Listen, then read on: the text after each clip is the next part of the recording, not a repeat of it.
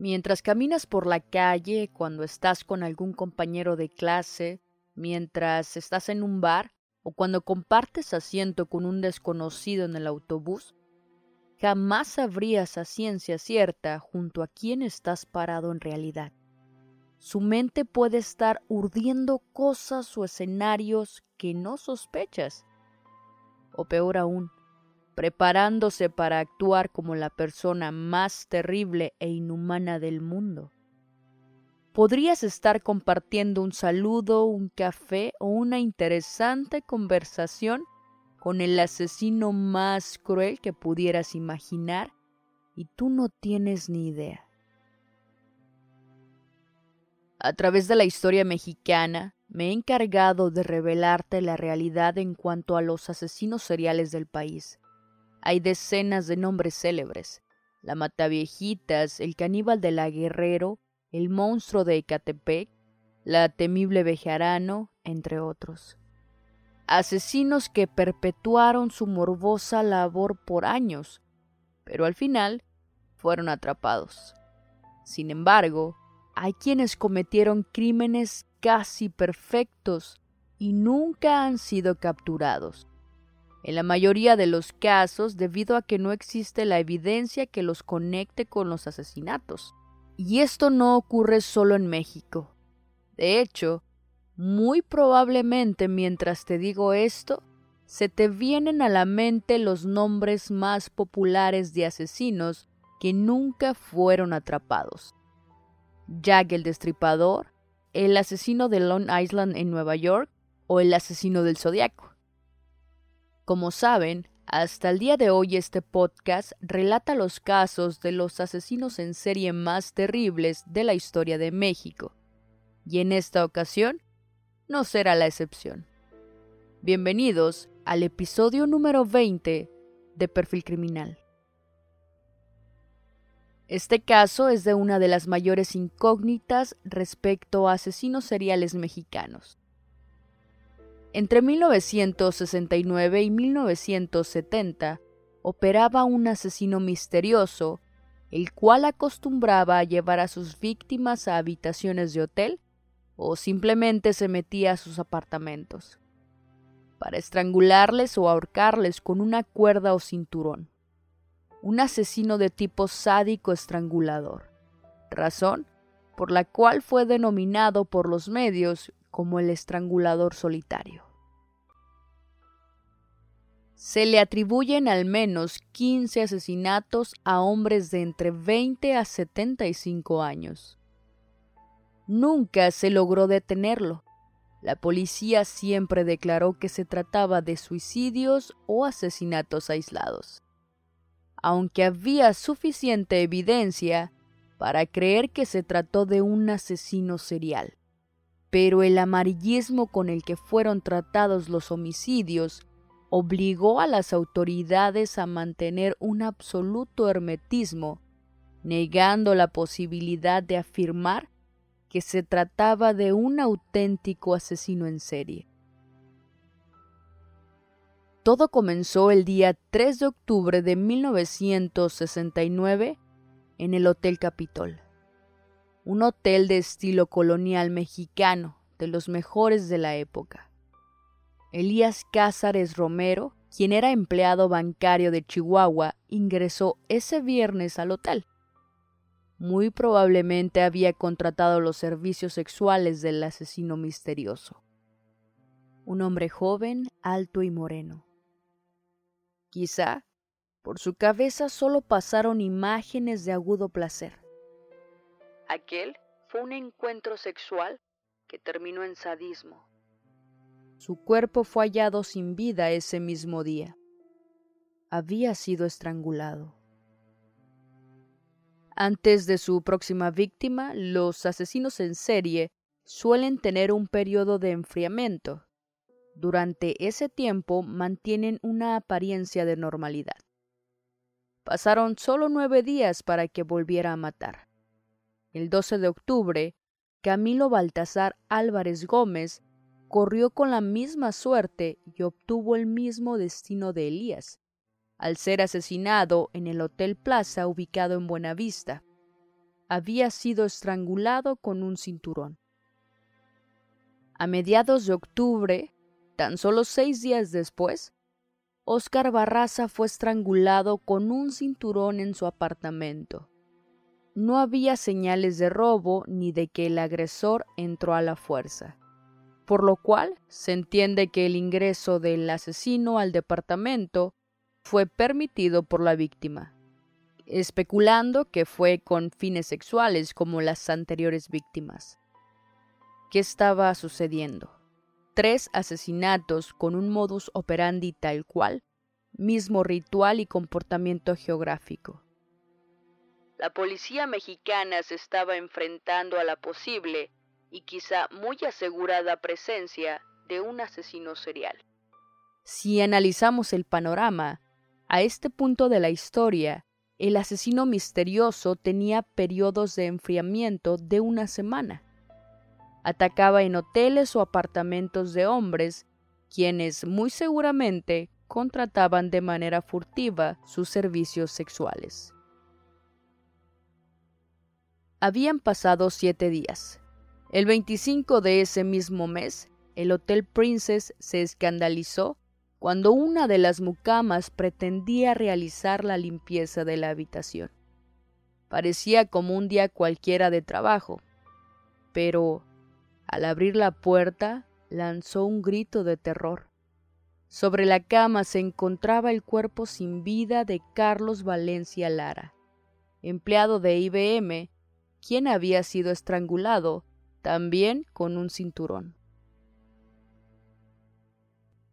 Extrañamente, en noviembre de ese año, un obrero fue asesinado a tiros, apuñalado doce veces y mutilado de una mano.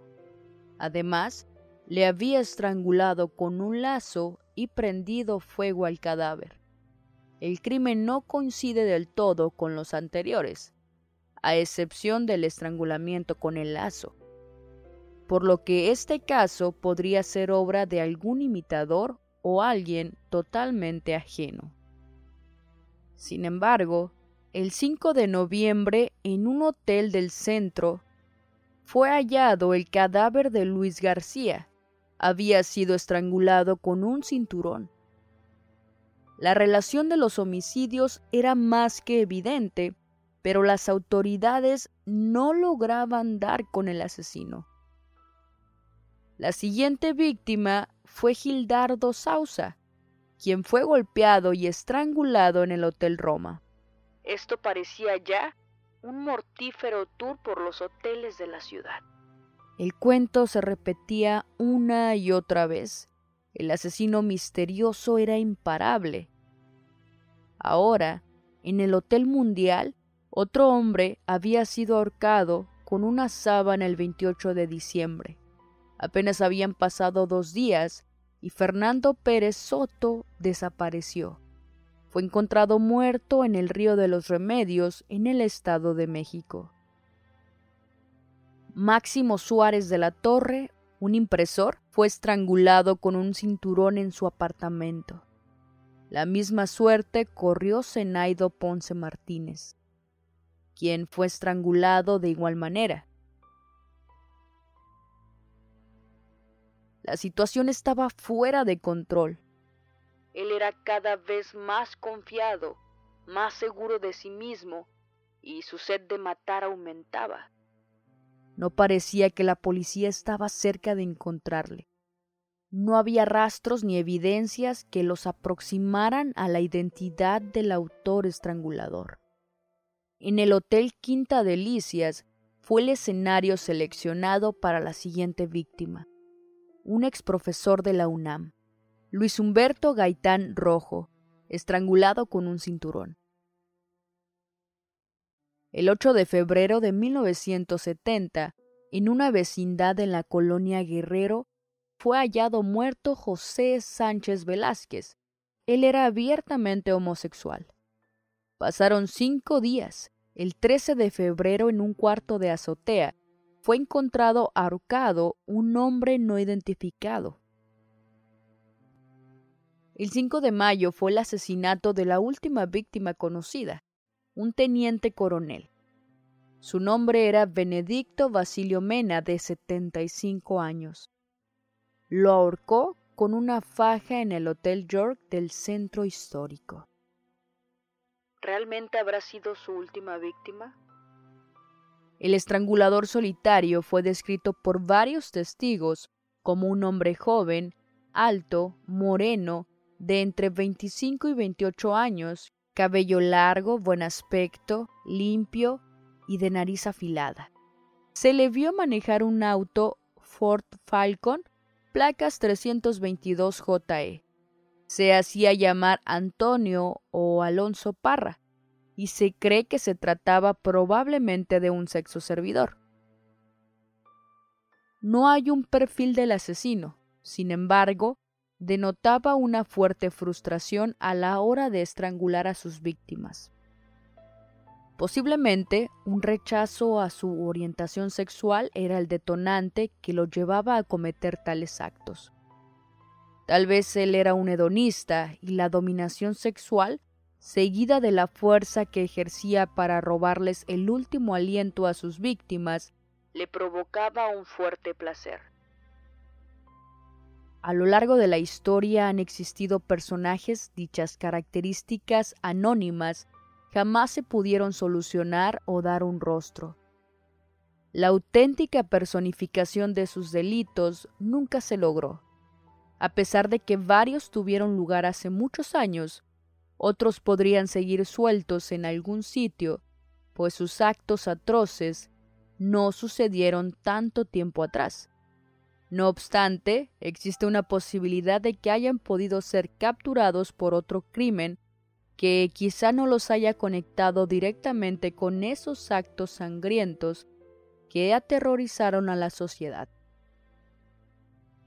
Puedo especular todas las posibles teorías de este caso, pero solo serán eso, especulaciones de un asesino cuya identidad quedó en el misterio de la historia sangrienta de México. Suposiciones con las que podemos fantasear para calmar esa inquietud y la necesidad de creer que los sistemas policíacos funcionan competentemente. El terror infundado por los asesinos en serie ha estado latente en la sociedad desde hace décadas. Lastimosamente, Hoy en día hay asesinos seriales activos y en un futuro también los habrá. Igual de desalmados o peores. Y es aterrador pensar en todos esos seres inhumanos sin identificar que transitan entre nosotros. Muchísimas gracias por escuchar hasta el final. El último episodio de la primera temporada de Perfil Criminal. Me siento realmente agradecida con todos ustedes los escuchas que hicieron posible 20 episodios de Perfil Criminal. Cuando comenzó, no pensé en llegar hasta este punto. Sus mensajes, sus felicitaciones, consejos y opiniones me encaminaron hasta aquí. Perfil Criminal llegó a muchas personas y a toda la República Mexicana. Cruzó fronteras en diversos países porque ustedes se encargaron de recomendar los episodios, de difundirlo y de apoyarme. Jamás pensé verme en una lista de los mejores podcasts o en un top, y ustedes lo hicieron posible. Gracias totales y gracias infinitas. Antes de despedirme quisiera comentar estuve encuestando en redes sociales sobre ciertos cambios en el podcast. Algunos de ellos fueron el diversificar el país de los asesinos, es decir, ya no solo relataré la historia de los atroces asesinos mexicanos, sino de toda Latinoamérica. Además de que habrá episodios en donde tenga invitados, aclarando que el podcast no perderá su estilo serio e informativo. Mientras la segunda temporada está en preparación, me gustaría invitarlos a que estén al pendiente en las diversas redes sociales, pues estaré publicando contenido interesante y adicional al podcast. Y les dejaré las redes en la descripción de este episodio. Y no se preocupen, estaré con ustedes pronto para ahora relatarles las historias más atroces de los asesinos seriales de la historia latinoamericana. Esto fue Perfil Criminal. Mi nombre es Tania Mino y nos escuchamos pronto.